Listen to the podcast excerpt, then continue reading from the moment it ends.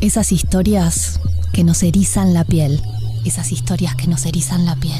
Las que solo él, las que solo él puede contar a esta hora de la noche sin temer. Puede contar a esta hora de la noche sin temer. Néstor Gandulia, en Después de todo. Y yo se lo confesé a los oyentes cuando presenté el cambio de día y que hoy teníamos a Néstor con nosotros, advirtiendo igual que seguro la historia interesante iba a ser y de seguro íbamos a aprender un montón, pero que era muy amplio. Decir el Coliseo romano me permitía, no a mí, a mi imaginación, irme por tantos lugares. ¿Por dónde vamos esta noche, Néstor? Bienvenido. Y vale, mirá, este, primero que nada un gustazo volver a charlar contigo, aunque sea fuera de nuestro día habitual y con toda la gente de Radio Cero. Pero vamos a empezar por el lugar más insospechado. Te voy a, hacer una pregunta. A ver. ¿Qué contestarías si yo te preguntara cuál, eh, qué animal es el rey de la selva? Bueno, a uno le dicen el león. Bien, es una Disney me dijo que era el rey león. Me lo dijo, fue culpa de Disney. Fue culpa de Disney y de todo el cine. Me encanta hacer esa pregunta que no tiene nada que ver o casi nada que ver con el tema de hoy, porque es la prueba que tengo de hasta qué punto nuestras cabezas están en buena medida gobernadas por el cine, la forma en que vemos la realidad. Eh, es evidente que los leones no viven en la selva. Mm. De hecho, en la selva un león pobre se moriría de hambre porque iba a querer vivir entre los árboles un león. Los leones viven en las grandes sabanas y llanuras africanas pero tampoco en todas las llanuras africanas. Ah, Hay una inmensa región en todo el norte de África donde al día de hoy no es posible encontrar un solo león, y en realidad desde hace siglos. La desaparición de los leones en toda esa inmensa región del norte de África, curiosamente no tiene nada que ver con el clima, ni con el paisaje, ni nada de eso, sino con el paso fatal de los romanos. Opa. Imagínate, claro, imagínate, los leones se extinguieron en todo el norte de África porque los romanos y los súbditos del imperio romano los cazaban vivos para mandarlos a los circos a pelear contra gladiadores, cristianos, condenados a muerte y qué sé yo, todos los, los, pobres que caían, digamos, en esa, este, en esa desgracia había circos en cada ciudad medianamente importante, esos son decenas y decenas de, este, de circos en, en, todo el inmenso territorio del Imperio Romano y lo hubo, los hubo por siglos además. A los romanos obviamente les encantaba ver animales destripando gente y viceversa, ¿no? Sí. Y a los, y a los emperadores la verdad que les encantaba ver a los romanos conformarse con pan y circo. Hmm. Eh, por suerte eso ha cambiado completamente, ¿no? Mm, digamos. digamos. Obviamente, como vos lo adelantabas, el más conocido de todos los circos romanos era el de Roma, obvio, ¿no? Eh, el Coliseo. En realidad, vos sabés que el Coliseo no se llamaba así. El Coliseo era otra cosa. El nombre verdadero del circo de Roma era Anfiteatro Flavio. Mira. Porque fue, eh, claro, porque fue Vespasiano, el emperador que lo hizo construir, y Vespasiano pertenecía a la dinastía de los Flavios. Él le puso anfiteatro Flavio. El Coliseo, fíjate vos, era una estatua inmensa que estaba cerca del anfiteatro Flavio. Eso era llamado el Coliseo. Era una escultura enorme agarrate fuerte, 32 metros de altura, la altura de un edificio de 8 pisos. Representaba, obviamente, al emperador Nerón, que lo mandó a construir para homenajearse a sí mismo, obviamente. ¿no? Típico de los romanos, además. Exacto, ahí va. Este, y vaya si marcó toda la cultura occidental, ese, ese, ese culto a uno mismo. Eh, así que en realidad el Coliseo era una estatua. De todas maneras, le vamos a seguir llamando Coliseo porque todo el mundo lo conoce como Coliseo. Este, como Coliseo, pero el Gran Circo de Roma, Anfiteatro Flavio. El Anfiteatro Flavio, o Coliseo, como te guste, tenía 80 puertas alrededor, es inmenso, no sé si has tenido la oportunidad de verlo, pero es imponente. En persona no, en fotos y videos sí. poniéndose en aquella época es algo este, imponente. La mayoría de las 80 puertas iban eh, directamente hacia las escaleras con las que se pudiera subir a los lugares más altos. Arriba de todo, que quedaba bastante lejos de, de la arena, eh, era donde podían entrar las mujeres y los esclavos. Solamente. Mira. Es decir, esclavos y esclavas, digamos. Después, un poco más abajo, en la parte del medio, eh, iban los hombres pobres. Y 80 mil, había lugar para 80 mil personas, en, sola en esa parte. Y en las filas de más abajo, obviamente, iban los senadores, las personalidades importantes, los ricos, para estar más cerquita de la acción, digamos. ¿no? Se consideraba sumamente distinguido salir con la ropa manchada con la sangre de los muertos.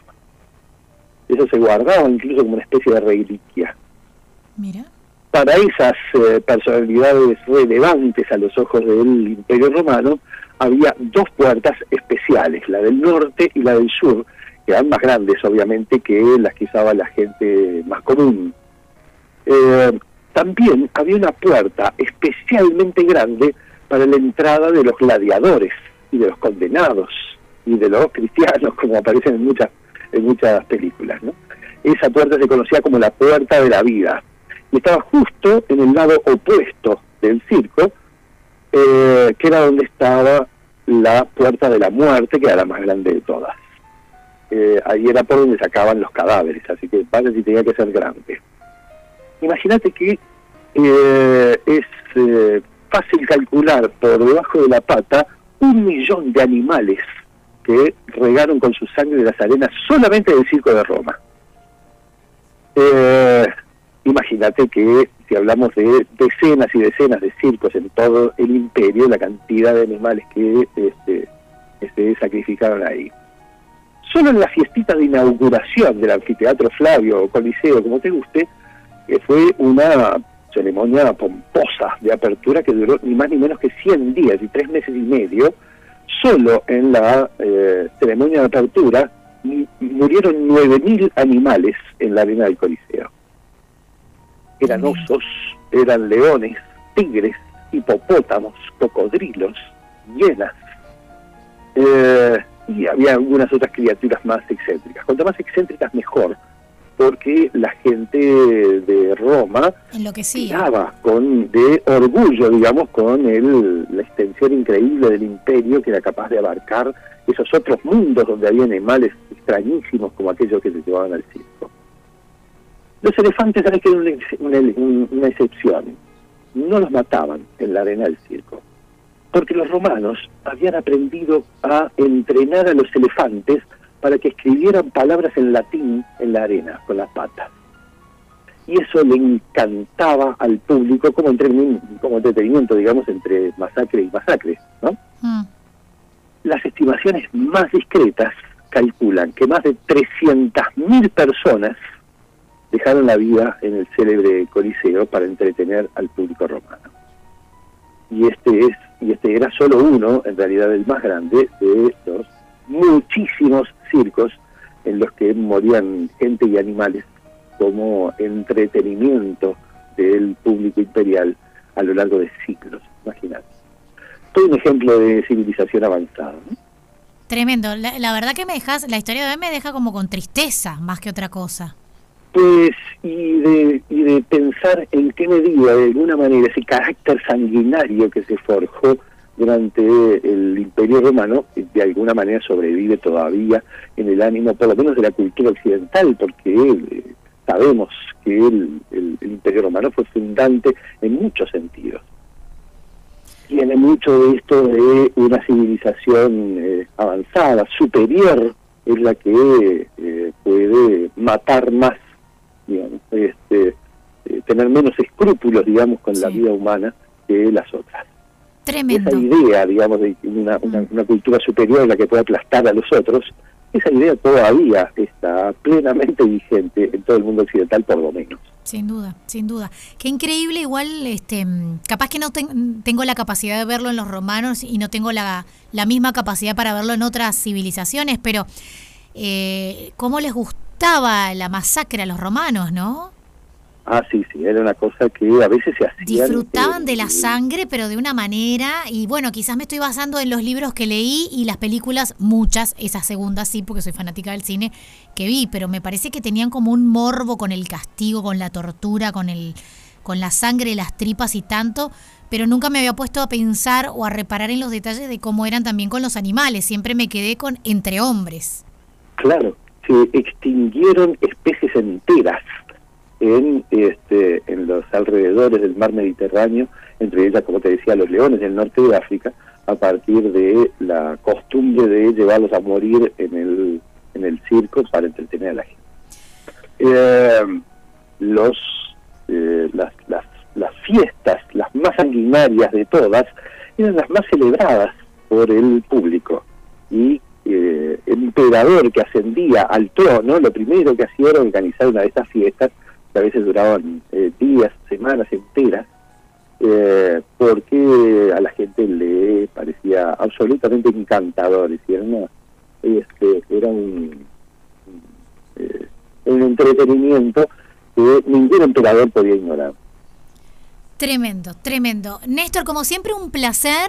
Eh, hoy, hoy como que me dejaste un poco de cara, porque me dejaste con esa sensación de incomodidad que también intuyo es parte de la reacción que podés llegar a querer generar con historias como esta para quienes escuchamos. Absolutamente, claro. La intención de alguna manera es que veamos hasta qué punto la construcción de un imperio, eh, antiguo o moderno, supone enormes eh, cantidades de, este, de miseria humana, de horror, de sangre, de este, la construcción del imperio nunca es esa cosa épica y heroica que aparece muchas veces en las películas. Por eso empecé este, haciendo aquella pregunta sobre los leones, un poco, este, un poco tramposa, simplemente porque sé que eh, el 99% de la gente va a contestar el león. Y eso tiene que ver con hasta qué punto este, nuestra nuestra mirada de la realidad, nuestra manera de entender la realidad está dominada por el cine y por los medios. Muchísimas gracias y en 15 días nos reencontramos en el día habitual, ahí sí te prometo. Días nos encontramos. Un abrazo enorme, vale. Hasta entonces.